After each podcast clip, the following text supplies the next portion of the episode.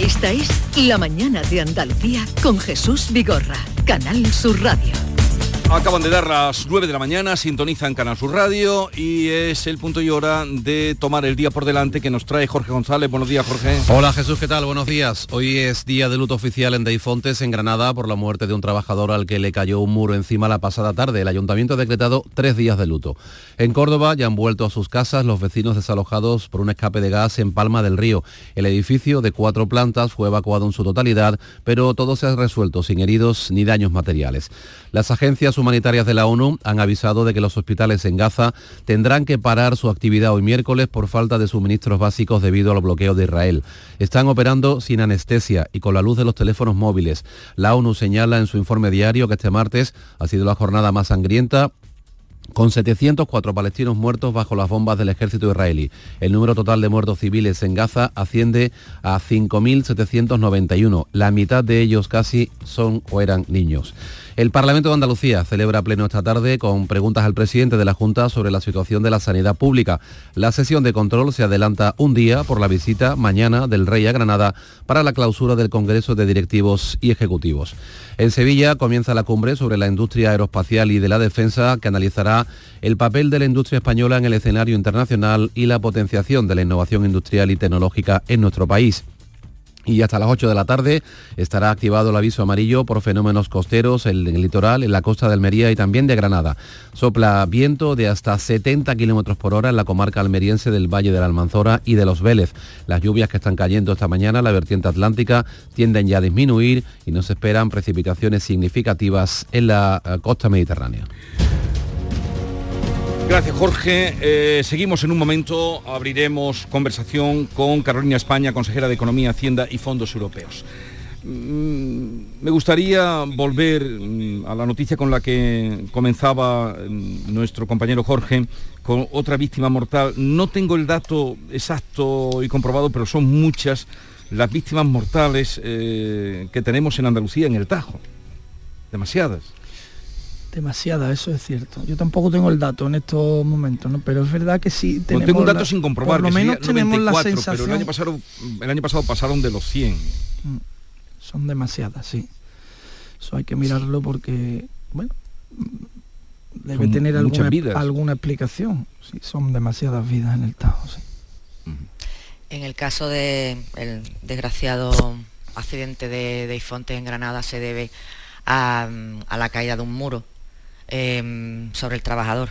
Yo creo que hay que diferenciar, o sea, me, me refiero que este accidente no se debe a una deficiente, parece ser, todo parece indicar, que no se debe a unas deficientes medidas de seguridad por parte de la empresa. Yo creo que tendríamos que diferenciar.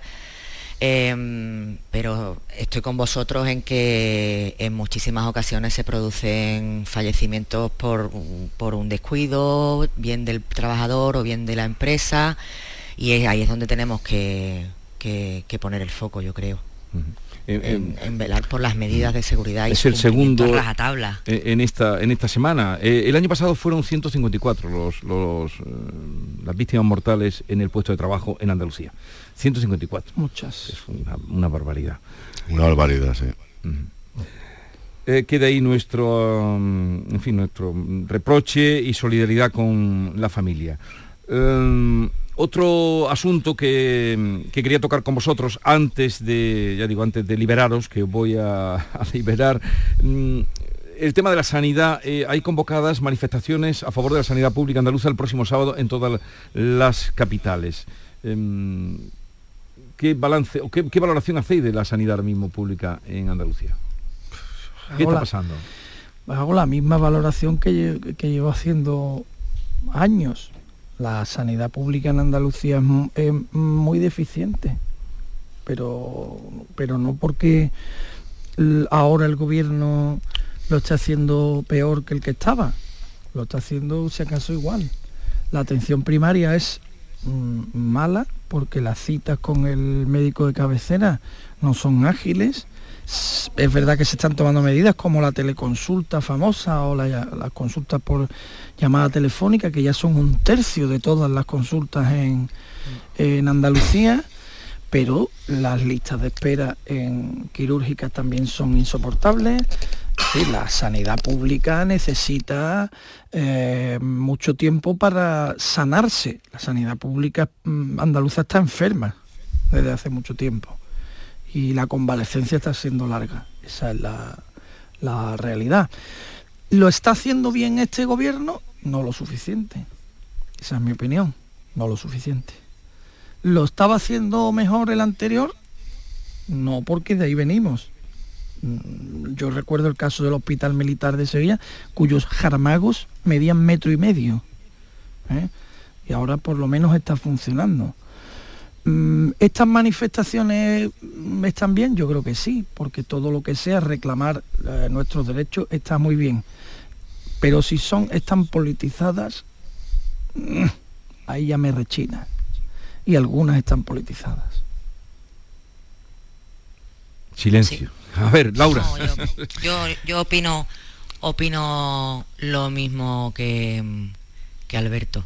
Em, y además em, estamos ahora con, una problemática añadida que es el, por ejemplo, estoy leyendo ahora mismo en ABC Alberto que unos 100 pediatras se unen al cierre de consultas privadas en Sevilla, lo que amenaza con acabar colapsando la urgencia. Es que, o sea, me refiero a las urgencias públicas.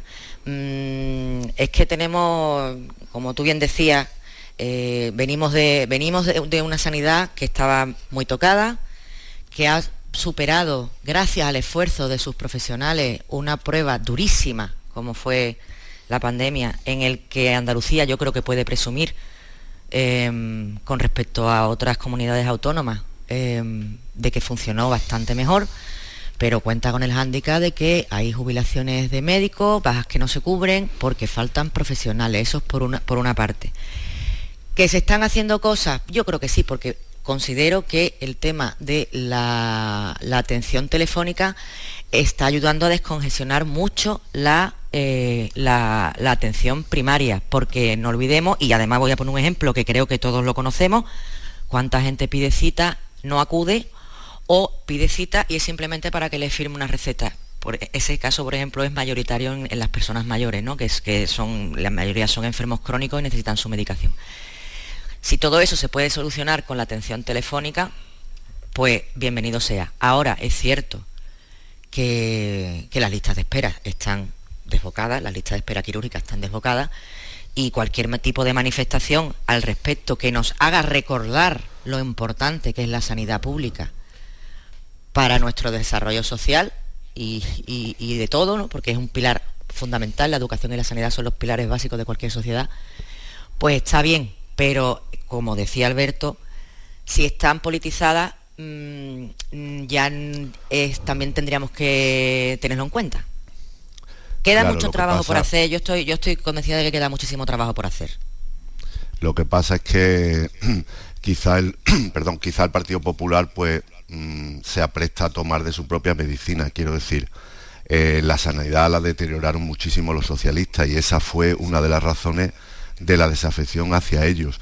Y ahora mismo la sanidad en Andalucía, como en casi todos los sitios se nos ha cortado. Y le hace falta, le hace falta más presupuesto y más profesionales y, quizá una mejor gestión. Y decir que la sanidad está bien sería estar ciegos como los trenes. Pues ahora mismo la sanidad, con las listas de espera, etcétera, pues no funciona bien. Las manifestaciones están politizadas, claro que sí, y es lamentable. Pero yo recuerdo las manifestaciones que alentaba el PP antes de llegar al poder con promesas como que en la primera legislatura estaría hecho el hospital, el tercer hospital de Málaga, por ejemplo o, otras promesas en, en, otras provincias, ¿no? En Huelva, en Sevilla, en Sevilla sí se abrió el hospital militar, pero una, una pre-campaña plagada de promesas sobre la sanidad con fuertes críticas y con manifestaciones masivas alentadas por el PP. Pues la oposición ahora ve que eso es quizá uno de los pocos sitios donde puedan hacer sangre de verdad y lo va a utilizar. Y el juego político y también eso puede hacer, claro. Sí, pero ahí voy, José María, la oposición viniendo de donde viene no tiene mucha legitimidad para protestar por nada, ¿no? Porque eh, eh, cuando tuvieron en su mano no lo hicieron. cuando dependía de ellos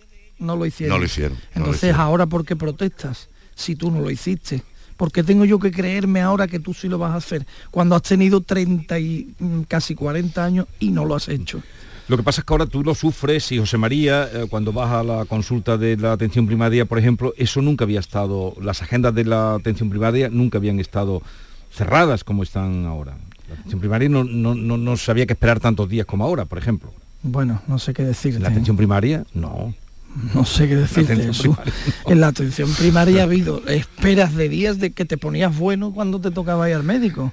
Tenías una gripe y te pedías cita para ir al médico y te la daba cuando ya se te había pasado la gripe. Mire usted que tuve una gripe la semana pasada. ¿Se cree que yo lo hice bien? Si es que no tenéis que ir al médico.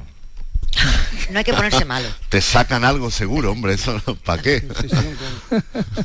No, pero es grave. La consejera aquí la ha reconocido. Son tres meses para un para una, un especialista y para una intervención quirúrgica. Bien, no quiero despediros con así con malas, con cajas destempladas. La letrita para la despedida, alégranos el día y nos vamos. Hoy no tengo más remedio que tirar viendo lo del avión y Sí. la- las cositas que hacen con, lo- con Andalucía, no tengo más remedio que tirar por una seguirilla. Voy a cambiar de la Eh, eleva, eleva soleá el vuelo, eleva el vuelo. a la seguirilla de Francisco Moreno Galván, que cantaba José Menese, que es una letra muy directa hablando del pueblo andaluz, ¿no?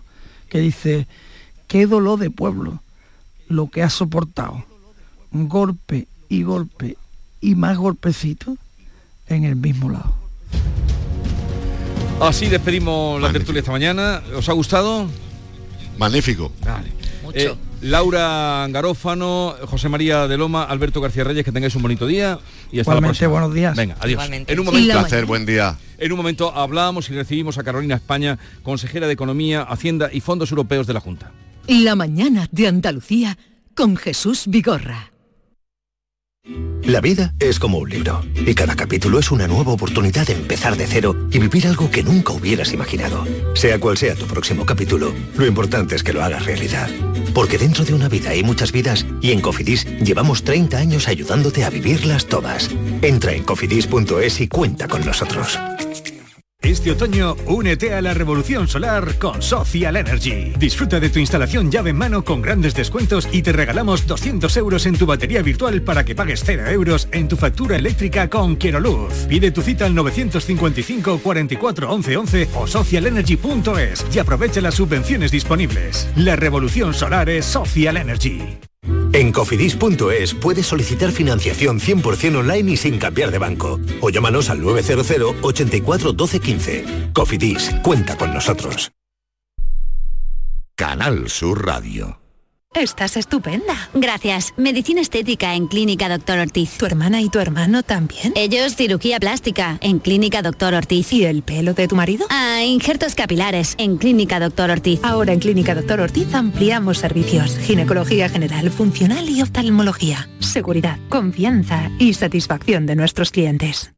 Sigue la corriente del río. Navega en la inmensidad del océano. Adéntrate en la jungla. Descubre lo desconocido. Sumérgete en un mundo de medusas. Rodéate de peces tropicales y echa raíces en el manglar. Ya estás conectado. Déjate abrazar por el mar. acuariosevilla.es Descubre Ato Verde Soul, tu hogar en Las Pajanosas, Sevilla, con vistas a campo de golf, entorno natural, con chalets de 3 y 4 dormitorios y zonas comunes con piscina y club social. Ato Verde Soul. Para más información, llama al 672 67 6825 o entra en realia.es. Visítanos en Club de Golf Ato Verde. Ya, ya. Toda la vida nos la pasamos buscando. Que si buscas pareja, que si buscas piso baratito, que si buscas trabajo estable, que si buscas un colegio a los niños. Pues si lo que buscas es un Renault Captur de ocasión, en Sirsa, busques el que busques, lo tenemos. Totalmente revisados y a tan buen precio que lo vas a tener muy fácil. Y si buscas cualquier otro Renault de ocasión, kilómetro cero seminuevo, también lo tenemos.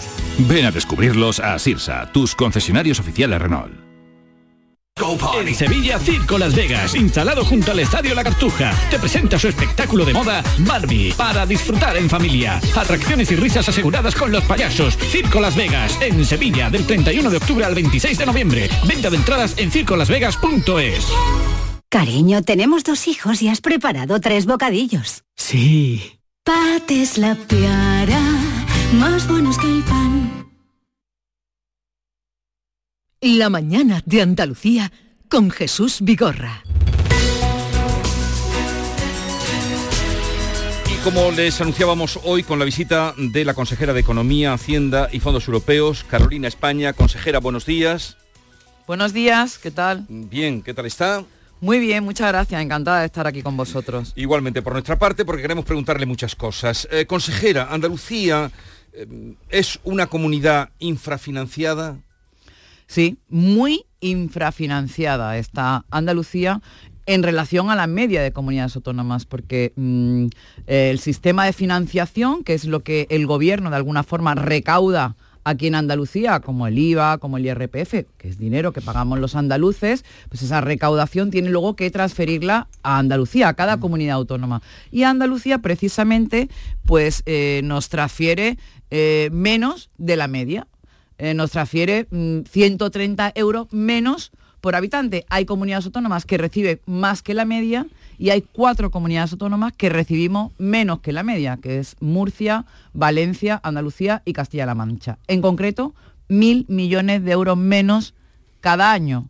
Desde que se aprobó el sistema de financiación del año 2009, pues estamos hablando de una pérdida de 12.000 millones de euros para Andalucía y entonces en el pacto, lo que ha trascendido del pacto que presentó ayer eh, Pedro Sánchez y Yolanda Díaz, por, mm, a la hora de hablar de mm, regiones o comunidades infrafinanciadas, solo nombran a Valencia. Claro, esa es. Nosotros no hemos quedado también muy sorprendidos, porque saben perfectamente. Hombre, la, la, ministra actual de Hacienda, María Jesús Montero, era consejera de Hacienda en su momento y ya pedía al gobierno de España, al gobierno de Rajoy, 4.000 millones de euros al año por, población general, ¿no? Nosotros estamos pidiendo 1.000 millones de euros por población ajustada, porque es más razonable. Pero como se les ha olvidado, Andalucía, en el pacto entre Partido Socialista y Sumar. Yo no entiendo que solo hayan puesto a Valencia. Valencia está infrafinanciada, efectivamente, pero también Andalucía y, Murcia y Castilla-La Mancha. Usted está pidiendo, lo hemos oído muchas veces pedir, eh, el, fondo de, compensación. Eh, ¿Cuánto reclama ahí? y mientras se arregla una nueva financiación, ¿Cuál sería lo que tendría que venir de fondo de compensación? Bueno, efectivamente, eh, reformar el sistema de financiación autonómico no es fácil porque eh, eh, hay que poner de acuerdo a, las comunidades autónomas y es un proceso largo. Por eso lo que pedimos desde Andalucía es que haya un fondo transitorio de nivelación que compense a las comunidades autónomas que estamos infrafinanciadas eh, que las compensa hasta que se reforme el sistema, porque no podemos seguir perdiendo. Además, eh, con este fondo transitorio, el resto de comunidades autónomas no pierden recursos. Nosotros no le estamos quitando recursos a nadie, lo único que decimos es que nos, transfieran los recursos necesarios para estar por lo menos en la media. No es justo que... Eh, en Cataluña, por ejemplo, por cada habitante se reciba 140 euros más que Andalucía o que en Cantabria, por cada habitante, se reciba 800 euros más que Andalucía. Eso hay que modificarlo. Hay que hacer justicia con Andalucía. Nosotros estamos incrementando eh, el presupuesto de los servicios públicos, de la sanidad, de la educación, de los servicios sociales, y lo estamos haciendo a pulmón, a pulmón sin subir los impuestos, controlando eh, el déficit y la deuda, es decir, se está haciendo un esfuerzo. Y lo único que pedimos es justicia con Andalucía, que nos den lo que nos corresponde. Y según el cálculo que usted hace, es 130 eh, euros más por habitante Sí, 130 euros más por habitante. Lo que nos eh, correspondería para esa nivelación. Es lo que la Fundación FEDEA ha establecido, 130 euros más por habitante, que estamos hablando de unos mil millones de euros al año. Por lo tanto, el fondo, eh, si el fondo fuera una cantidad similar a los 2.000 euros al año, pues estaríamos las cuatro comunidades autónomas de alguna forma compensadas. ¿Y en este momento hay negociación en este sentido de reclamación? ¿Ante quién reclama usted esto, además de decirlo aquí en Canal Sur Radio a esta hora y en el foro del Parlamento? Eh, ¿Tiene usted eh, negociación con el Ministerio de Hacienda? ¿Desde cuándo no habla con eh, la ministra María Jesús Montero? Bueno, e, estas cuestiones deben de tratarse en el seno del Consejo de Política Fiscal y Financiera, que es donde estamos representadas todas las comunidades autónomas. Lo que no se puede hacer son negociaciones bilaterales, como estamos viendo que quieren hacer con Cataluña porque eh, todo lo que hemos estado escuchando de una posible condonación de deuda y tal, eso es una negociación bilateral de cara a conseguir los apoyos para la, para la, posible investidura y eso mm, está fuera de toda lógica, eh, porque eh, lo lógico y lo normal sería hablar con todas las comunidades en el seno del Consejo de Política Fiscal y. El gobierno tiene lo que piensa Andalucía sobre el sistema de financiación porque se lo hemos hecho llegar por escrito, pero desde luego la comunicación hoy por hoy no existe. Vamos a otros asuntos. Usted está preparando ahora, los tendrá ya a estas alturas, los presupuestos para el año que viene, 2024, que se van a presentar en el Consejo de Gobierno el próximo martes. Ese mismo día van al Parlamento esos presupuestos, ¿en cuánto se van a incrementar? No sé, eh, ¿qué nos puede usted contar de esos presupuestos? ¿Dónde van se van a incrementar más? ¿En qué partidas? Lo que pueda decirnos. Sí, efectivamente, el martes que viene verán la luz los presupuestos en el Consejo de Gobierno y se darán entrega al presidente del Parlamento para que inicie su tramitación. Serán unos presupuestos, eh, tengo usted en cuenta que los de este año, el año 2023, el presupuesto son 45.608 millones de euros. Eh, los, del, del, año 2024 serán, eh, estarán por encima de esas cifras, serán superiores y sobre todo nos vamos a centrar en tres pilares fundamentales. Uno, eh, las familias, el estado del bienestar, lo que es la sanidad, la educación y la dependencia. Ese es un pilar fundamental para este gobierno. En segundo lugar, nos vamos a centrar en las empresas, hay que eh, potenciar eh, la inversión empresarial, hay que eh, ayudarles a la creación de empleo, porque al final las empresas son las que crean el empleo en este país, no nos olvidemos. Y en tercer lugar, el otro pilar serán las infraestructuras hídricas. Tenemos un serio problema con la sequía en Andalucía. La sequía ya nos está afectando a nuestro PIB. Podríamos crecer hasta dos puntos más de PIB si lloviera eh, nos está afectando a nuestras exportaciones, a nuestro sector primario que tiene un peso fundamental eh, eh, en, el PIB. Por lo tanto, habrá una dotación importante para esas infraestructuras hidráulicas. Y siempre decimos lo mismo, necesitamos un pacto nacional por el agua. Esto es urgente, es urgente que el gobierno de España se ponga las pilas con Andalucía en el tema de agua, porque desde el gobierno andaluz se están realizando muchísimas infraestructuras para conseguir una mayor cantidad de agua regenerada para eh, la agricultura, para la ganadería, pero desde luego esto es necesario que todas las administraciones vayamos de la mano mm. y es necesario, por supuesto, también que nos permita el gobierno de España aplicar los Next Generation a infraestructuras hidráulicas que hasta ahora mismo no lo permiten. Acaba de salir, eh, creo que fue ayer, cuando hizo público el BBVA, que el crecimiento en Andalucía para el próximo año será en el 2,1. O sea, lo rebaja eh, tres décimas menos con respecto a, al, de, al de la media nacional española. Sí, efectivamente. Eh, tenga usted en cuenta que hay una desaceleración en la zona euro, en España y en Andalucía también. Eh, de hecho, el año pasado, en el 22, crecimos por encima del 5%. Este año vamos a crecer por encima del 2% y para el año 2024 todas las previsiones que no vamos a llegar al 2%. Luego hay cierto enfriamiento. Nosotros los dos primeros trimestres de este año, del año 2023, hemos crecido por encima de la media, de la media nacional. Eh, pero es difícil que podamos mantener eh, ese, ritmo eh, porque efectivamente la sequía nos está haciendo ya mella en nuestro mercado laboral, en, nuestro, en nuestra actividad económica, en las exportaciones. Las exportaciones representan ya una cuarta parte de nuestro PIB y de esas exportaciones, pues mm, prácticamente un 33% es industria agroalimentaria. Por lo tanto, mm, bueno, pues eh, sí, efectivamente. Pero el caso es que eh, estamos por debajo de la media. Estamos un poquito por debajo, ligeramente. ¿eh? las previsiones hablan del 2,4 España, 2,3 Andalucía, 2,1 Andalucía, 2,2 España. Es decir, claro, es que mm, el peso que tiene la agroindustria en nuestro Producto Interior Bruto es tres veces el que puede tener a nivel nacional. Mm. Por lo tanto, por eso es tan importante hacer las infraestructuras hidráulicas, por eso es tan importante ese pacto nacional por el agua, porque Andalucía nos va la, nos va la vida en el tema del agua. Nuestro PIB va a crecer más si, si llueve y si tenemos las infraestructuras hechas, porque, porque una parte muy importante es la agroindustria. Es verdad que tenemos el sector del turismo, que hasta ahora mismo va bien, y también estamos intentando compensar esa bajada del sector primario con la licitación pública. La licitación pública casi se ha duplicado con respecto al año anterior, se ha incrementado un 91%. Eso es muy importante porque eso es, estamos inyectando a la economía recursos que también suponen generar un mayor eh, PIB. Pero vamos, que no es nuevo que este año crezcamos eh, mm. algo menos, ligeramente inferior a la media, porque la sequía ya llevamos tiempo advirtiendo que nos afectaría a, nuestro, a nuestra economía. Mm, bueno, ayer estuvimos dando una noticia, eh, contándole a los andaluces la recompra de 70 edificios de la Junta, que eso mm, pues ha ido directamente, depende directamente de su consejería, que se vendieron en el año 2014.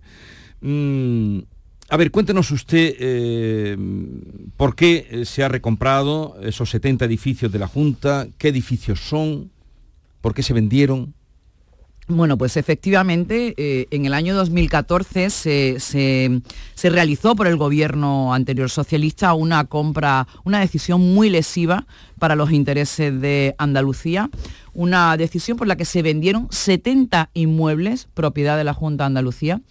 Eh, mm, por un valor de venta de 300 millones de euros. El gobierno socialista se gastó los 300 millones de euros, obviamente, en el momento, y luego tuvieron eh, la obligación de eh, tener que alquilar esos inmuebles a un coste de 700 millones de euros en 20 años. Es decir, nosotros, el gobierno vendió los inmuebles, recibió 300 millones y se obligó a pagar alquileres durante 20 años, de tal forma que a los 20 años había pagado 700 millones, más del doble. Y resulta que a los 20 años, que es en el 2034, nos quedamos sin inmuebles. Es decir, uno de los inmuebles, bueno, los inmuebles son desde la Consejería de Inclusión, la Consejería de Salud, hay conservatorios, hay oficinas de empleo, estamos hablando, por ejemplo, eh, la sede de Canal Sur en San Juan de Alfarache, es decir, eh, inmuebles donde se presta servicio público, donde hay funcionarios trabajando, por lo tanto es una auténtica locura. Imagínese usted, no solo con esta operación hemos ahorrado 100 millones de euros, eh, ahora mismo, porque prácticamente lo que hemos pagado en alquiler en los 10 años que llevamos es similar a los 300 euros, a los 300 millones de euros que, que supuso la venta, pero ahora eh, hemos conseguido que a partir del año 2034, dentro de 10 años, pues los inmuebles, eh, no tengamos que buscar 70 inmuebles donde ubicarnos o, si no, la otra opción era seguir en los inmuebles y pagar un alquiler, el alquiler que el fondo de inversión eh, quisiera obligarnos a pagar. La operación que se ha hecho en estos momentos es una operación muy buena para Andalucía, y nosotros vamos a seguir en esa línea, buscando ahorros, racionalizando el gasto, porque mm, no se trata de subir los impuestos para que haya una mayor recaudación. Lo que tenemos es que eh, hacer que el gasto sea más eh, productivo, eh, el gasto ineficiente eliminarlo y generar ahorros. recientemente hemos adjudicado el nuevo contrato para la centralización del suministro eléctrico de toda la Junta de Andalucía. Sí, fue otra noticia de ayer que contamos. A Iberdrola por dos años prorrogables a cuatro por 883 millones de euros, ¿no? Claro, y lo pero lo interesante de, esa adjudicación es que eh, hemos analizado eh, los cuatro años anteriores, que también estaba ya centralizado el suministro eléctrico, y hemos visto que había un ahorro de 130 millones de euros. Oiga, pues 130 millones de euros de ahorro en el suministro eléctrico en cuatro años es mm. dinero. Por eso, y esa es la senda que hay que seguir. Si ahora ahorramos 100 millones de euros con esta operación de recompra de los inmuebles, por ejemplo, estamos en valor, pero claro, yo me hago una pregunta, Jesús, ¿por qué la Junta de Andalucía, en su momento el gobierno socialista, no vendió los solares que nos eh, eh, dieron a Andalucía como pago de la deuda histórica? Solares que están abandonados y sin embargo vendieron 70 edificios donde hay funcionarios dentro y donde eh, los ciudadanos, los andaluces van a, bueno, pues a recibir el servicio que, sea, por ejemplo, una oficina de empleo o, por ejemplo, un conservatorio. Entonces, mm, claro, nosotros hemos puesto en valor ese patrimonio que eh, recibimos como consecuencia de la deuda histórica, hemos empezado a hacer subasta, hemos vendido ya muchas parcelas, hemos obtenido 121 millones de euros Y eso es dinero también, eso es ahorro que se reinvierte en cosas necesarias. Por ejemplo, aquí en Sevilla, pues eh, uno de esos solares es la antigua fábrica de, de Santa Bárbara, que no solo hemos recaudado al venderlo, sino que además que pones en valor la zona porque está en el centro y permite pues que se pueda revalorizar, que se puedan hacer viviendas, que se puedan hacer equipamientos, zonas verdes. Eso es de lo que se trata, ¿no? Estamos hablando con Carolina España, consejera de Economía, Hacienda y Fondos Europeos. Eh, nos acompaña Manuel Pérez Alcázar, editor de La Mañana de Andalucía, que se integra a la conversación. Buenos días, consejera. Buenos días. Permítame que vuelva un momentito al acuerdo de gobierno que suscribían ayer PSOE y, y Sumar, ¿no? Parte ya de un agravio en sí mismo. Como han comentado, aparece la Comunidad Valenciana como una de las infrafinanciadas y ninguna más se cita. No sé, me malicio yo si tendría eso que ver con la presencia de compromiso en la comunidad valenciana, eh, que como sabemos es uno de los eh, máximos exponentes dentro de la formación de Sumar. Pues sí, efectivamente nosotros también lo hemos pensado, que era una exigencia de compromiso, de sumar y una vez más, pues ya sea Cataluña, ya sea Valencia, una vez más Andalucía vuelve a quedar eh, agraviada, ¿no? Eh, y nosotros estamos ya cansados, de verdad, de tantos ataques a Andalucía y de tantos agravios comparativos, ¿no? Eh, vamos a seguir luchando por lo que le corresponde. Es verdad que habla de otras comunidades infrafinanciadas, pero mm, no les hubiese costado nada, no le hubiese costado nada citar a Andalucía y citar también a Murcia y a Castilla-La Mancha. Las cuatro estamos infrafinanciadas, eso lo sabe toda España, eso lo sabe eh, el gobierno socialista y la verdad es que para Andalucía me parece una falta de respeto que no se le haya citado en ese acuerdo. Este es el primer paso que se da de cara a esa investidura, este primer acuerdo, pero sabemos que los independentistas serán fundamentales y están planteando exigencias ya no solamente a nivel político como la amnistía, también hay exigencias que afectan a lo económico como es una condonación de la deuda que contiene, que, contrae Cataluña con, el Estado. A usted la escuchamos la semana pasada eh, renegar de esa condonación de la deuda, pero en cualquier caso, si, si seguía adelante, decía usted que, al resto de comunidades también, Andalucía también. Eh, Cataluña, como hemos visto antes, no es una comunidad que esté infrafinanciada. Al contrario, recibe 140 euros más que Andalucía por cada habitante al año. Lo que pasa es que Cataluña eh, ha tenido una gestión muy deficiente. De hecho, eh, en deuda per cápita, en deuda por habitante, es la que más tiene Cataluña. Creo que está en algo más de 10.000 euros en deuda por habitante. Nosotros, Andalucía, ah, hemos hecho una buena gestión de la deuda y ahora mismo somos los terceros que menos deuda por habitante tenemos, alrededor de 4.400. La media está en 6.800. ¿vale? Por lo tanto, si a, si a, Cataluña hay que condonarle la deuda, no es porque esté infrafinanciada, porque yo entiendo que en la negociación de un nuevo sistema de financiación, pues se puede hablar de condonar la deuda a las que estamos infrafinanciadas, pero siempre de una forma equilibrada. Pero a Cataluña, que precisamente tiene más deuda que ninguna por estar, por hacer una gestión deficiente, no, hombre, no, no, hombre, no, es que el independentismo no podemos pagarlo todos los españoles, ya estamos cansados desde Andalucía de tener que pagar a los independentistas su mala gestión. Porque ¿qué les va a costar a Andalucía esa posible condonación de deuda? Eso lo vamos a pagar todos. Nosotros, desde luego, defenderemos con uñas y dientes que Andalucía no salga otra vez agraviada por solo por conseguir la investidura, porque no estamos hablando de hacer justicia, sino todo lo contrario. Conocíamos hace pocos días, consejera, otro asunto en el que también la Junta mantiene una disputa con el gobierno central como es el impuesto a las grandes fortunas con el que el gobierno sorteó pues eh, la bonificación que se hizo aquí ¿no? al impuesto em, eh, sobre sucesiones. Eh, conocíamos un borrador de la sentencia del Constitucional que podría conocerse esta semana del recurso que planteó Madrid y parece que no pinta bien la posible sentencia del Constitucional. no sé qué, esperan de, de la decisión que se ha usted respecto al recurso de Madrid, que orientará desde luego la decisión que luego se tome con el recurso que planteó Andalucía. Bueno, efectivamente hay que recordar que Andalucía suprimió el impuesto o bonificó al 100% el impuesto de patrimonio por varios motivos, pero fundamentalmente porque nosotros queremos ser un imán para la inversión. Primero porque es un impuesto que no existe en ningún país país de la Unión Europea, solo en España, y que estaba eh, produciendo un rechazo a la inversión. Los grandes inversores, desde luego, eh, se plantean irse a Portugal o irse a otro país donde no esté este impuesto. Y esto es lo que nosotros queríamos conseguir, pero claro, llegó el gobierno de izquierda y rápidamente, eh, para cortar las alas a Andalucía, establecieron ese impuesto a las grandes fortunas, que luego se ha visto que no ha recaudado ni, ni la décima parte de lo que iban a recaudar, pero sí ha provocado ya ese rechazo brutal a la inversión para que vaya fuera de España. Parece que el Tribunal Constitucional no nos va a dar la razón. Nosotros interpusimos un recurso por invasión de competencias a la comunidad autónoma. El borrador que se ha filtrado parece que no, que no nos va a dar la razón a ninguna comunidad autónoma de las que los presentamos, pero también le digo yo algo, que es que mm, eso es pegarnos un tiro en el pie, porque al final eh, los inversores se están yendo de España, se están yendo de España porque lo que no se puede es eh, poner un impuesto donde no existe en ningún otro país de la Unión Europea. Y del Constitucional, pues mire, no le voy a hablar del Constitucional, pero mm, todos tenemos en mente qué es lo que está pasando en el Constitucional, porque cada vez está más politizado y entonces mm, ahí empieza, ese ya es harina otro costal y ahí ya empiezan otros problemas más delicados.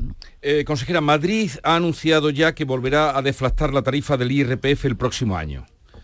¿Andalucía va a seguir sus pasos? Bueno, Andalucía ya deflactó eh, la tarifa del IRPF, además eh, en un importe superior a lo que había hecho Madrid. Nosotros deflactamos al 4,3%, creo que ellos estuvieron en el 3,1%, me suena. Eh, de momento vamos a ver cómo está evolucionando los ingresos y este año nosotros lo que queremos es consolidar nuestra política fiscal. Tenga usted en cuenta que hemos hecho una auténtica revolución fiscal en Andalucía. Andalucía hoy por hoy es la segunda comunidad autónoma más competitiva fiscalmente, donde eh, mm, eh, somos un polo de atracción de inversiones como consecuencia de esa competitividad fiscal. Y según la entidad Tax Foundation, eh, Andalucía es la segunda comunidad donde menos impuestos se pagan solo por detrás de Madrid. Con estas seis bajadas de impuestos que la aludíamos antes, ¿no? No solo mm. hemos eliminado patrimonio, es que hemos eliminado impuestos de sucesión y donaciones. Por cierto, que el gobierno de España amenaza con armonizar, y yo le pregunto, ¿armonizar qué es? ¿Van ustedes a volver a poner el impuesto de sucesión y donaciones en Andalucía cuando miles de familias tenían que renunciar a la herencia porque no podían pagar el impuesto? Pero bueno, hemos deflactado IRPF, hemos bajado los tipos, el tipo de impuesto de transmisiones patrimoniales, de actos jurídicos documentados, en definitiva, hemos hecho una revolución fiscal y ahora tenemos que monitorizar, ver cómo van evolucionando eh, los ingresos. Habrá algo más, pero eh, a lo largo del año 2024 seguramente. Por último, ¿qué le parece el anuncio que fue ayer como el anuncio estrella del pacto entre peso y Sumar? Reducir la jornada laboral a 37 horas y media para el 2025 y progresivamente llegar hasta las 32 horas. ¿Qué le parece? Bueno, primero que, mm, para qué está el diálogo social, ¿no? A la izquierda se le llena la boca hablando del diálogo social, pero luego efectivamente esto es una medida del ámbito privado que tiene que consensuarse entre la patronal y los sindicatos, entre los empresarios y los trabajadores. Eso en cuanto a la forma, ¿no? Y esto es una medida puramente intervencionista en el ámbito empresarial. ¿no? En segundo lugar, si hablamos del fondo, pues eh, claro, suena bien, porque todo el mundo pensamos, yo también quiero, todos queremos trabajar menos y ganar más, ¿verdad, Jesús? Y conciliar. Claro, eh, eh, pero ¿eso quién lo paga? Eso tiene un coste, ¿no? Porque en el momento, usted no mm, piense en cualquier autónomo que tiene eh, dos trabajadores, eh, en el momento en que se reduzcan las horas trabajadas, pues tendrás que contratar a alguien.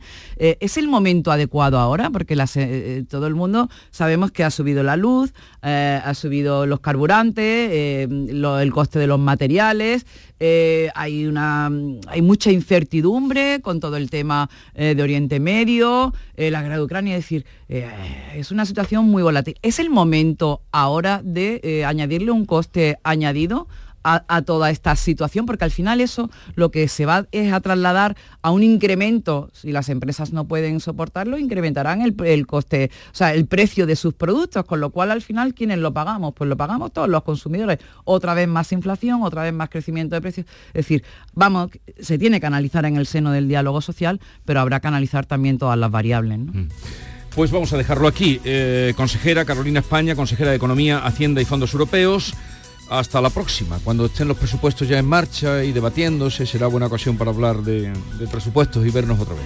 Siempre buena ca- ocasión venir a Canal Sur y hablar contigo, Jesús. Eh, un saludo y que tengan buen día. Muchísimas gracias. La mañana de Andalucía con Jesús Vigorra. Cuando veas el nuevo Rasca Platinum de la 11, vas a pensar, Pero ¿cómo voy a rascar algo tan bonito con ese color negro y plateado tan elegante y ese diseño tan chulo? No sé yo. Me va a dar pena rascarlo. ¡pena! Cuando te enteres de que el nuevo Rasca Platinum tiene tres juegos muy divertidos y un premio de hasta un millón de euros, ya no te va a dar tanta pena. Nuevo Rasca Platinum de la 11. Qué bonito es. Sí, te toca. A todos los que jugáis a la 11, bien jugado. Juega responsablemente y solo si eres mayor de edad. Salta al futuro con la Universidad Internacional de Andalucía. Aún estás a tiempo de solicitar tu plaza en nuestros másteres y diplomas. Con títulos en medicina, derecho, enseñanza y mucho más. Infórmate en unia.es. Los fines de semana nos despertamos en los mejores rincones de Andalucía para que conozcas su historia, su cultura, sus curiosidades, sus leyendas. Te invitamos a conocer una Andalucía llena de talento, hermosa, fascinante y única. Andalucía nuestra, los sábados y domingos desde las 7 de la mañana en Canal Sur Radio con Inmaculada González. Contigo somos más Canal Sur Radio. Contigo somos más Andalucía.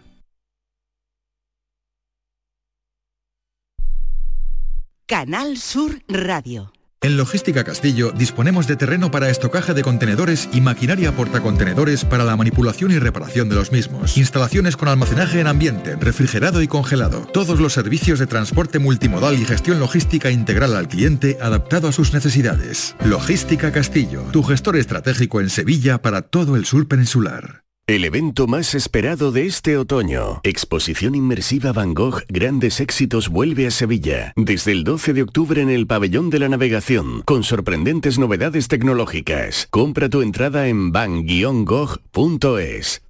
Aterriza en Sevilla Decomac, la mayor tienda de muebles del centro de Sevilla. Y para celebrarlo, precios de locura. Cheslong de diseño 549 euros. Conjunto de colchón más canapé de 135 centímetros 449 euros. Estamos en la Macarena, frente a la muralla.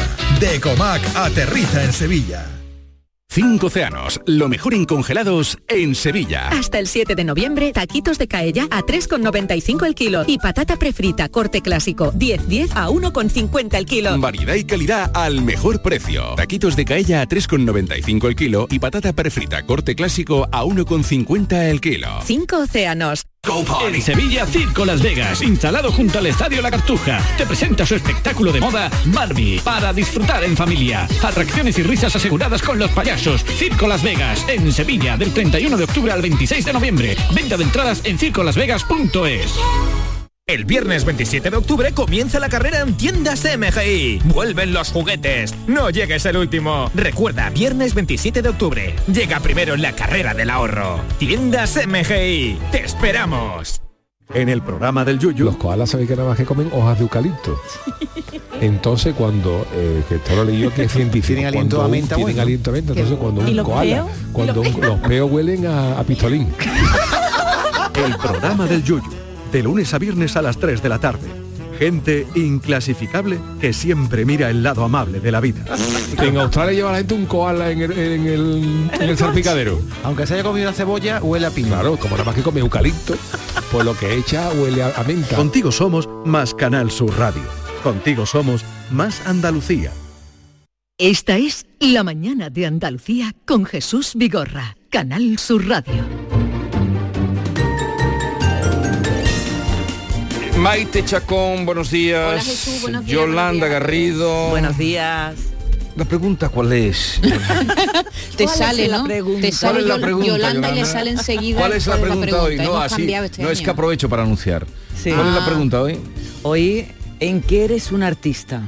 Eso es lo que vamos a hacer el tema Sí, del día. Eh, sí. ¿Sabes que me estoy entrando ahora mismo? ¿En también, qué no? eres un artista? ¿En qué eres celebra el Día? Internacional de los Artistas. está- David Hidalgo. Buenos días, perdón por la voz, es que me ha cogido desprevenido el cambio de armario, no, te- no encuentro la bata, no encuentro el pijama, me he resfriado, en fin, perdón por la voz que tengo porque tengo voz de oso. Eh, yo pienso que eso... Voz de oso. Pero ¿qué- ¿cómo es la voz No, de porque oso? ayer me reprendiste porque tenía la voz mala y te estoy diciendo que es que me he resfriado porque las cajas de- del cambio de armario están todavía los altos roperos, no ha Tú cogido un sabes que los que tenemos que hacer los cambios de armario somos pobres, ¿no? ¿Por qué? Porque los ricos tienen mucho Vestidores. armario y no tienen que hacer cambio de armario. Igual que los que metemos sartenes en los hornos, también somos pobres. ¿Ah, sí? Sí, tú- tú eso es señal de pobreza. ¿Tú metes la sartén en el horno? Por supuesto. ¿Para qué? Con aceite y todo. Pero- Cuando he frito A ver, algo... a ver, pero vamos a aclarar. ¿Por qué es de pobres meter la Porque sartén en el horno? porque sí, porque, porque- falta espacio. Es que he visto una serie buenísima Ah, argentina que se llama Nada, que se llama Nada y es Pues anda que son ricos los argentinos. No, pero este sí, este es pobre pero tiene como Eh. ínfula. Entonces dice, no hay que poner nunca las sartines dentro del horno, ese es de pobre. Yo digo, ay Dios mío, soy pobre. Oye, qué bien, qué bien hace de Argentina. A ver, eh, Bea, que está por aquí desde Hola, temprana hora, hola de nuevo, eh, ha muerto Fernando Fernández Zapia, Pues sí, Eh, el conocido como Fefe. Fefe ha fallecido, ha fallecido con 84 años. Ha tenido buena vida el empresario español tan conocido, ¿verdad? Una larga trayectoria en el mundo empresarial. Fue presidente de la Confederación Empresarial de Madrid entre 1985 y 2002 y también vicepresidente primero del Real Madrid Club de Fútbol. Yo vea, de lo único que me acuerdo de este hombre es que se lió con Mar Flores. Perdonadme mi Es- ignorancia. esa parte, Pero, esa vamos parte ver, rosa de su vida ha quedado para la posteridad. Eso es todo lo que tú sabes de Pues yo este era señor. chico, lo veía en la tele, Pero digo, era ah, un señor muy importante. Y el equio, los cuernos, Y, te daba envidia. No, porque Mar Flores a mí nunca me ha parecido. Yo me gustan más las lánguidas. Nunca me ha gustado mucho Mar Flores, pero bueno, perdón por la interrupción. ¿No, te parece Mar Flores una mujer? Nunca me ha gustado Mar Flores. Vale.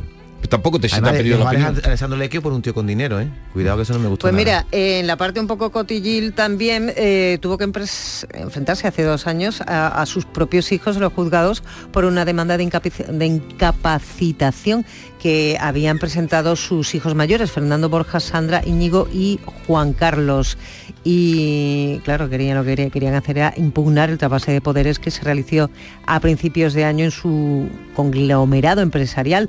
Eh, estamos hablando de muchísimo dinero y la pela es la pela, como se suele decir, y, y en los Él tribunales no se tenía, tuvo que, que él no tenía pena, los ¿eh? sartenes en el horno. Eso ya te digo yo que no, ni una encima de otra como tengo yo tampoco. No, la A sartén ver, en el horno con aceite. Pero no las entonces, eh, David, que este señor eh, pusiera patas arriba todo por amor, tampoco te parece una... Por, por amor, ¿se- ¿realmente se enamoró de Mar Se Flores? enamoró como un borrico, hombre. se ena- ¿O no? Pero, David, me está sorprendiendo que tú eres el amorólogo del programa. Pero no duró mucho. Yo como amorólogo- Eso fue los años donde el dinero y la belleza está y siguen unidos, ¿no? Porque es verdad que hay como una liazón ahí entre. Entonces, La- eran los años de la Jet. Él, que es gallego, veranea, ha veraneado siempre en Marbella.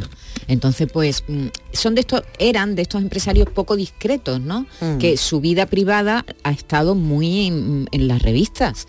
Eh, primero por eh, lo que tú dices, primero se casó con una rica heredera, de, porque en realidad la fortuna viene de su primera mujer, la primera mujer que era hija de un naviero. Entonces, eh, después se separa de su primera mujer, con la que tiene cuatro hijos, se vuelve a casar con una segunda mujer, con la que tiene dos hijos.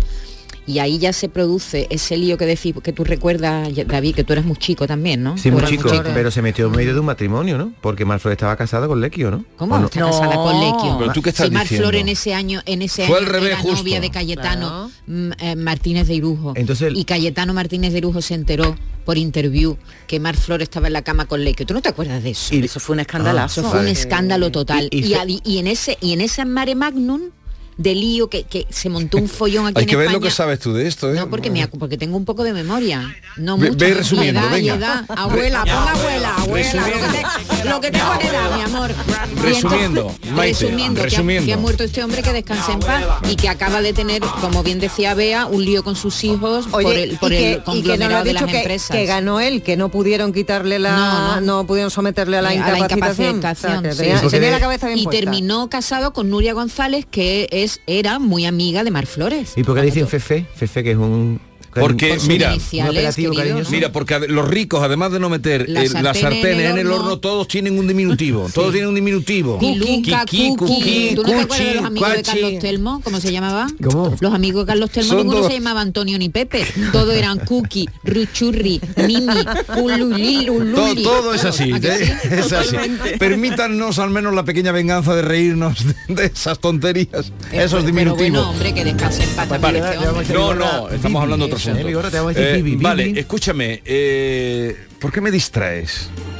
No, porque creo Yo que... tengo ya una edad como Fefe y entonces no me puedes distraer, estoy concentrado y tú me distraes que si con Leque y con tus cosas, con tus recuerdos juveniles perversos. Como tú eres tan pues son recuerdos Se le perversos. quedó a él lo de la cama, él no se le podía Eh, no, quedar nada más. un No. autor, un autor que había escrito Ha un cambiado- ha libro, cambiado no, los no. actores, pero bueno. eso pasó cuando yo se le quedó lo de la cama. 16 lo años, del estaba haciendo interview. eso, Eso haciendo es el lo que se- pelito de, de la sila. y Eso es lo que se le, quería eso es era lo que se le pelo. queda a él. Ver cosas de amor y Vale. la morología, eh, sí. ¿Actuará Rosalía en los Grammy Latinos de Sevilla? Esto te toca a ti, Maite. Sí, es verdad, me toca a mí. Me Sí, volvéis loco. Estoy mirando yo la pauta y digo, ¡oh, me toca! Pero, pero no la pauta suya. Pero esto es muy fácil. Es- Esto es muy fácil. ¿Actuará o no? No está confirmado. Está confirmado que va a venir. Que va a pasar por aquí. Y además hay una pista muy buena, que una de las integrantes del equipo, del staff, que se llama así staff técnico de los Grammy, es la, su coreógrafa. Y va a estar la coreógrafa, con lo cual puede que eso sea una Hace pista. pensar que sí, ¿no? Que puede que actúe. Que va a estar, va a estar. Vale. Y creo que se lo ha confirmado a Penélope Cruz, más o menos. Estaría en muy la- feo, ¿eh? que en la no- que no entrevista esa que hicieron en Vogue, ¿te acuerdas de la que estuvimos hablando Sí, aquí el otro día? Pero lo que no está del todo confirmado es que actúe en los Grammys. Oye, Vivi, eh, ahora eres Vivi Vivi. Se acabó. Vivi o Vicky. No, ahora eres, eres No, no Vivi. vas a salir eh, por la puerta. Jesús. famosos- Jesús. No, eres Vivi. No, Yo Jesús. te sin llamaré como yo quiera. Jesús. No, tú me vas a llamar como me tienes que llamar. Jesús. Y si no, mm, por la puerta. Tú que tienes tanta influencia, ¿va a estar Rosalía en este programa? ¿La vamos a entrevistar? Aquí vienen los mejores. Eh, está? Muévete, está, muévete Esther está en ello. ¿A Está- quién? A Rosalía. A Rosalía. Perdona, Rosalía ha estado sentado donde tú has estado sentado dos veces. Sí, sí. Menos con el último disco, con el primero Los Ángeles. Estaba ahí sentado Sí. cuando no la Con una conocía camisa todavía blanca. nadie, monísima, que, te, que tengo yo una foto con ella, que la borré porque yo estaba fea. Y ahora ya Fíjate. Y mi hija dice, pero eres tonta, No, que estaba fea y la borré. Que Y con, el, y con el primer disco vino a la tele también, eh, Sí, en el programa que yo hacía. Eh, bueno, David, no, paso de ti porque no, No, no estás pase- comportándote hoy. no paso de ti mi noticia- completamente. Mi noticia de hoy te va a gustar. Esta ¿Otra vez Rosalía? Pero que esta pelea con Shakira y eso ¿Por te, qué? Da, te da morbo a ti ¿Por eso. qué? Pues porque parece ser que Rosalía le ha quitado el- la representante, la manager, a la colombiana. Se llevaban bien en principio. De hecho, había un amago de, que iban a colaborar Shakira y Rosalía, pero parece que hace varias semanas Rosalía le ha arrebatado su manager y eso es muy grave. Así que hace unas semanas que no se hablan. Un español, mm, Íñigo Quintero, ha llegado al número uno mundial de Spotify con esta canción Si no estás.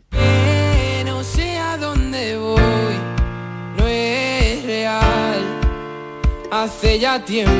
La verdad es que es alucinante, ¿eh? 20 millones de, de reproducciones eh, echándole la pata a gente pues tan, tan conocida, tan famosa como decía Jesús Bad Bunny o Taylor Swift. Y para que luego digan que los jóvenes solamente tienen tonterías en la cabeza y trivialidades y frivolidades, pues resulta que este señor lo curioso es que triunfa con, con un tema que se entiende que tiene eh, un, un cariz muy religioso o al menos así es lo que se lee de alguna de las frases de, de esta canción de Íñigo. La primera frase nada más eh, dice, sueñas alto es el poder que te han dado desde el cielo. Eso ya es toda una declaración de intenciones. Hace también eh, alusiones a, a la noche oscura. Eh, Noche oscura del alma. de- sí, señor, de San Juan de No la Cruz. sé si este También, chico habrá leído San Juan de la Cruz. sí. ¿De dónde es este chico? Es coruñés, es eh, gallego y, y bueno, es verdadera noticia porque sobre todo, eh, primero que es un español que lo hace en solitario y además con un tema religioso. Se va a hablar mucho del de Íñigo Quintero, puede que guste, puede que no guste. tú en las misas de pero boda. Tiene una voz muy bonita. Sí, tiene una voz Tiene muy una voz bonita muy y bonita y muy particular, ¿verdad? utiliza el lenguaje de los jóvenes de hoy día y el- yo creo que por eso está triunfando porque le está dando a, la- a los jóvenes lo que ellos manejan. Yo tengo también la teoría de que en algunos países eh, latinoamericanos, como es el caso de, de México, por ejemplo, la juventud es muy, muy, muy religiosa.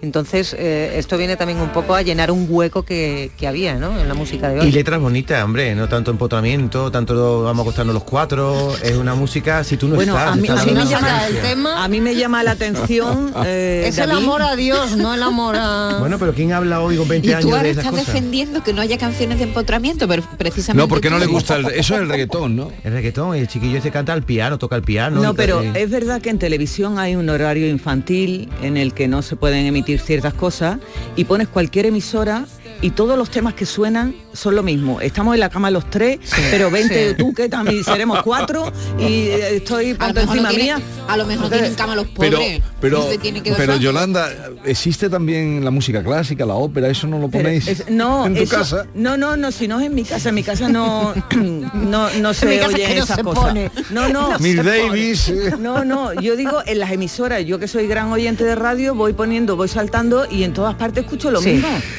Bien, poca avancemos. profundidad. Solo los conciertos de música moderna han superado los efectos de la pandemia. El público no vuelve ni al cine ni al teatro. Sí. Cuéntanos, ¿qué pasa ahí? Bueno, pues que los conciertos de música popular, y ya eso eh, lo venimos detectando, de este verano ha sido tremendo la cantidad de conciertos y festivales que se han organizado. Es el- la única actividad artística que ha recuperado cifras anteriores a la pandemia. El resto de actividades culturales, nanay. Mira, por ejemplo, el cine, hombre, ha recuperado con respecto a 2019, que recaudó 159 millones de euros y ahora ya está por encima de los 300, pero es que en el año 2019, antes de la pandemia, diremos, pues estábamos en más de 600 millones, es decir, que- Ujú. que, que todavía queda. Todavía queda, hay que decir, es el informe, el anuario que proporciona la SGAE cada año, que, que lo que hace es detectar las cifras y, la- y las recaudaciones en todos lo- los ámbitos Sí. artísticos que excepto los conciertos de música, el resto de actividades culturales, llámese música clásica, teatro, todo y Todo eso está por debajo. Todo eso todavía No se ha está recuperado. por debajo. ¿no? El cine está- Todavía el cine está se muy caro, está ¿eh? recuperando. El cine que va a a estar caro, hombre. ¿Qué va, qué muy- dices? ¿Tú te Está, acuerdas está cuando caro el cine. 3 euros y al cine? Pues, y, te, y acuerdas de cuando costaba una bolsa de pipa de una peseta? Es Hoy que yo no. voy al cine me ha costado cinco y pico. El cine no es nada caro y te Ya sientas allí y estás en tu botaca y estás en silencio y no tienes que aguantar a gente mm, dando la vara. Bueno, si la aguantas comiendo La- palomitas sí, pero bueno, ¿qué vamos a hacer? tu Sí, lado. pero como los cines están tan vacíos, eso es un lujo que se va a perder. nunca o sea, que tú en el centro de una ciudad te sientes en una sala que por lo general están con muy poca gente. ¿Cuándo fuiste al cine tú? Hoy voy a ver ¿Qué los vas a ver? asesinos de la luna. ¿Cuántas La horas dura eso? Tres horas. Me lo cuentas mañana qué Te lo pasa cuento, con eso. sí, te lo Porque cuento. dependiendo de lo que tú me cuentes, voy a ir o no voy a ir. A ver, Y me ha em, costado cinco y pico. Y las palomitas grandes para la 3 edad horas, ¿eh? también, la edad las palomitas salen más cosas. caras que la entrada. Las palomitas 10 euros el bol. Pero ¿cómo te vas a ir al cine? No sé, no sé de tu pueblo. ¿Tú tienes ocho años acaso? ¿Cómo vas al cine a comer palomitas? ¿Cómo va a ir al cine sin palomitas? ¿Qué va a ¿Cómo hacer vas las a ir al 3 cine a comer palomita y a pagar ahí 5 o 6 euros que te cobra la palomita, que vale más la palomita que... que Vale que más la palomita que el cine. Pero entonces, ¿qué hace con las manos? Y tres las botellas de ¿Cómo agua. que qué haces con las Que manos? Tres el horas con las manos así, yo tengo que tener las manos activas, moviendo palomitas, pipa, cogiendo algo. Cogiendo algo. Eso era antiguamente, que eres de verdad. Ay, ay, ay, ay. Una de romano. Ay, qué antiguo A sois. ver, eh, vamos a... el Spielberg que tiene un sofocón enorme, ¿no? Sí, pero le toca, le toca a Yolanda. Bueno, da igual, pero él ha querido elegir Pero eso. es eh, que, eh, No, ¿qué pero le es que- pasa? Está boicoteando, Lo- que lo sepas. no, pero de ¿Qué- Yolanda es interesante. ¿Qué, le pasa? No, sí, lo interesante es el final que no me dejas llegar. Claro, ¿Qué le ha pasado nada. a Spielberg? Que tiene un sofocón enorme. No, pero si yo no soy con Spielberg, yo estoy con Paris Hilton. Que te has saltado ahora de Paris Hilton, gorra. Da igual, y que ser A ver, flexible aquí también, ¿eh? Día, Yolanda, día de muchas cosas hoy. Día Mundial de la Ópera. Sí. Bueno, Día Mundial de la Ópera. Maravilloso, mira, mira. Día Mundial del Karate. Día del karate, día de la ópera, día de las personas de talla baja y día mundial de la pasta. ¿De talla baja o de talle bajo? De talla, talla, De talla baja. Día internacional del artista. Os lo tomáis todo a, a chacota. ¿Sabéis la ONU, las vueltas que le tiene que dar para eh, seleccionar los días? Y vosotros venís aquí, os cachondeáis.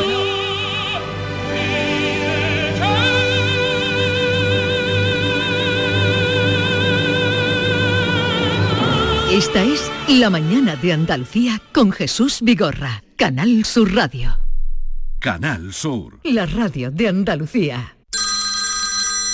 Dime, escúchame, ¿dónde quedamos para comer? Pues estuvimos el otro día en el barrio de Santa Cruz por salir por el centro y no veas cómo comimos en la hostería del Laurel. Te voy a dar una pinceladita. Una chacina en condiciones con un jamón bueno. La ensalada de tronco de bonito espectacular. Pescadito frito, pero bien frito. Las croquetas caseras del chef. Pero vamos, que lo tengo claro. Dentro de la hostería, tranquilos y bien atendidos de sevillanas maneras. pues ya me has liado. Voy a reservar en el 954 220295 que ya vamos tarde. Recuerda, Hostería del Laurel, Plaza de los Venerables, Barrio de Santa Cruz. La aceituna.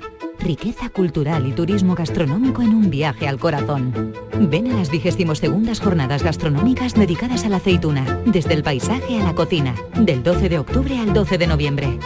Asociación de Hoteles de Sevilla y Provincia, ProDetour, Diputación de Sevilla, Consejería de Turismo, Cultura y Deporte. Apuntarse al gym para ir a las 6 de la mañana es para pensárselo. Pasarse al Seat León híbrido con Seat Flex es tan fácil como posponer la alarma. Ahora en Hispalauto llévate un Seat León híbrido por solo 115 euros al mes con 3 años de mantenimiento y al final decides si lo cambias, lo devuelves o te lo quedas. Consulta condiciones en hispalauto.com. ¿Conoces esa increíble sensación de estrenar algo? Es el poder de lo nuevo. Sevilla Fashion Outlet está de estreno. El 1 de noviembre tu nuevo destino de compras está en